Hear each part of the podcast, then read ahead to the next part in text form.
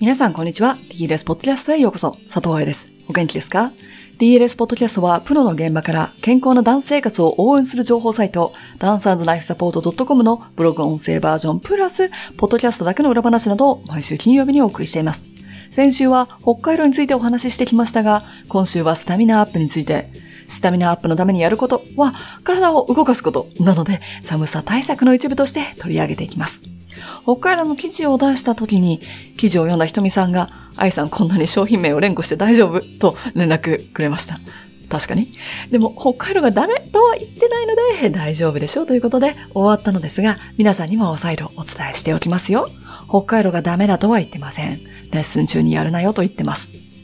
ということで、今日もレッスン中の話をしていきましょう。では、本文です。レッスンでできるスタミナアップ。体力、スタミナ作りについてはすでにいくつものブログ記事にしてあります。今日のトピックはレッスンでできるスタミナアップ。だって、今まで書いてきたエクササイズたちはレッスンの外で行うこと。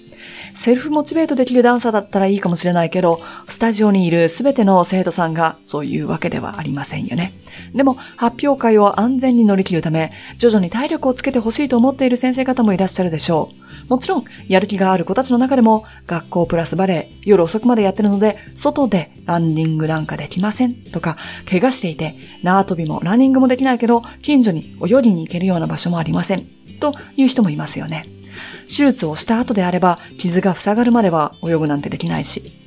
レッスンで何に気をつけたらスタミナアップになるのかを一緒に考えていきましょう。この記事ではどうやって運動量を増やすかにフォーカスしていきます。心肺機能向上のためには徐々に穏やかに運動量を上げていく必要があるので。ただし、怪我をしていたらそっちを先にどうにかする。疲れている時は無理しない。体調が悪い時、集中力が落ちている時は体の声をしっかりと聞くという健康が大前提だと思ってくださいね。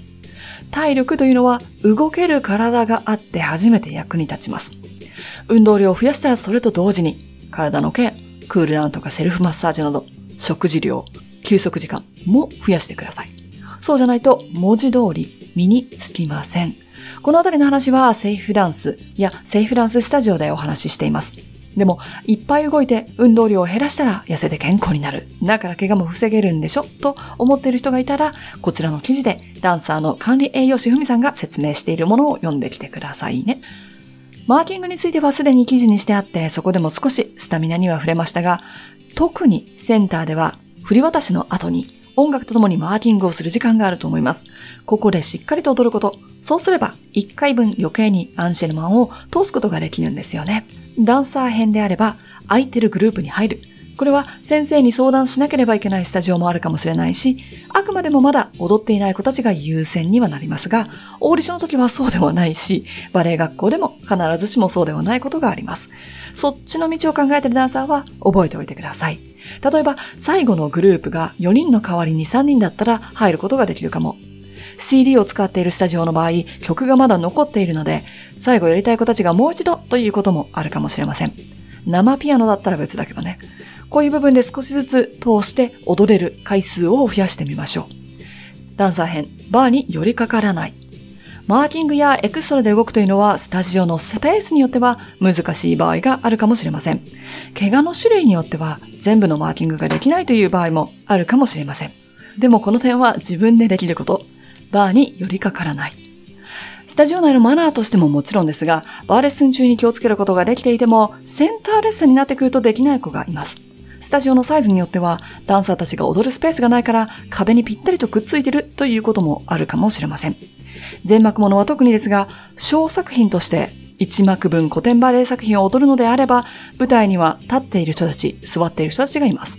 この時に素の自分が出てきてしまうと非常に残念だし、雰囲気を崩しますよね。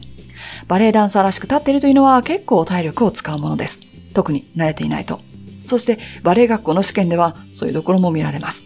つまりこれを逆手にとって自分のトレーニングの時間にしちゃいましょう。確かに正確には心肺機能向上ではないですが、筋持久力アップという意味での正しい立ち方のスタミナにはつながります。先生編、アンシェルマンを繰り返す。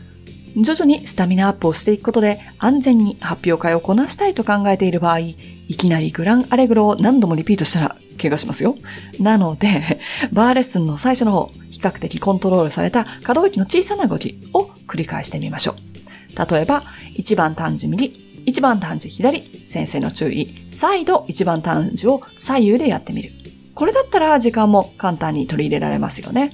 もう少し上のレベルになったら、1番単樹、注意。同じ振り付けを5番単樹で繰り返す。そうすることで、振り渡しの時間を短縮することで、休憩時間を短くできますよね。んで、5番10手、注意。今やった1番単樹、5番単樹、5番10手の3つのアンシェルマンをすべて通して再度やってみるとするのもいいかもしれません。ただし、繰り返すイコール時間はかかるという事実を忘れないようにして、最後にグランアレグロができる時間がなくなったとならないようにタイムマネジメントをしてくださいね。今お話したバーを繰り返すという方法は、振り付けにジャンプが多いので、レッスンでは膝下にかかる負担を減らしておきたいけど、体力は落としたくないという場合でも有効です。先生編、アンシェルマンの長さ。繰り返すまでいかなかったとしても、アンシェルマンの長さを伸ばすことはできます。特にセンターやアレグロ。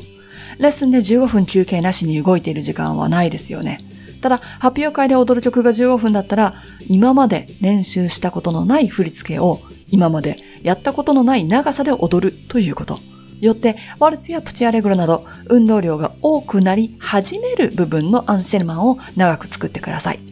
振り付けに入れるステップ数を増やすだけでなく、左右を続けてやること、アンデオールでやったらアンデダンまで続けること、などもできますよね。まとめ、レッスンでできるスタミナアップ。バレエレッスンは素晴らしくバーサタイルなトレーニングですが、スタミナの面では他のスポーツに遅れを取ります。自分でレッスン外にスケジュールを立てて追加することはとても大切。だけど、レッスンの中でできることはいくつかあります。先生が考えてくれなくても自分でできることを2つと、生徒が自主的にやってくれなくてもレッスン内容でできることを2つ。今日はお話ししました。賢く取り入れて、舞台直前に怪我とか、大切なオーディション兼ワークショップや短期留学で力を出し切れなかったというシチュエーションを避けてくださいね。特にバレエ留学を考えている子とその子の応援をしている先生は、バレエ学校では1日に何クラスもあることをお忘れなく、もちろんすべてクラシックではありませんよ。だけど1日の運動量は大きく異なります。体力は短期間で向上しません。怪我もいきなり治りません。でも、チャンスはいつ来るかわかりません。怪我は早くしっかりと確実に治すこと。体力は徐々につけていくこと。こっちの方がたくさん飛べる、回れる、足が上がるというダンサーより成功率が高くなります。なぜかって？オーディションの最初に落ちたら、ジャンプや回転、足を高く上げるっていう動きを見せるチャンスがないからね。そして、体力がなければ、可動域が広くても、つまり体が柔らかくても、アンシェルマの中で使うだけの力がありません。賢く夢に近づくように練習してくださいね。いかがでしたか？スタミナアップは先生方にとってもとても大切。すぐにイライラする、疲れやすい、集中できないなどは体力の問題ももちろんあります。年齢のせいではなく、生活習慣のせいですから、自分のエクササイズの時間もしっかりととってくださいね。DLS のボリコンサークルは先生でも自宅もしくは自分のスタジオで生徒の目を気にせずできるエクササイズクラスです。3月の申し込みはすでに始まっていますので、クラスの空き情報はサイトをチェックしてくださいね。来週は寒い時にやりがちな顎の食いしばりについて、そちらでお話しできるのを楽しみにしています。ハッピーランシング、佐藤愛でした。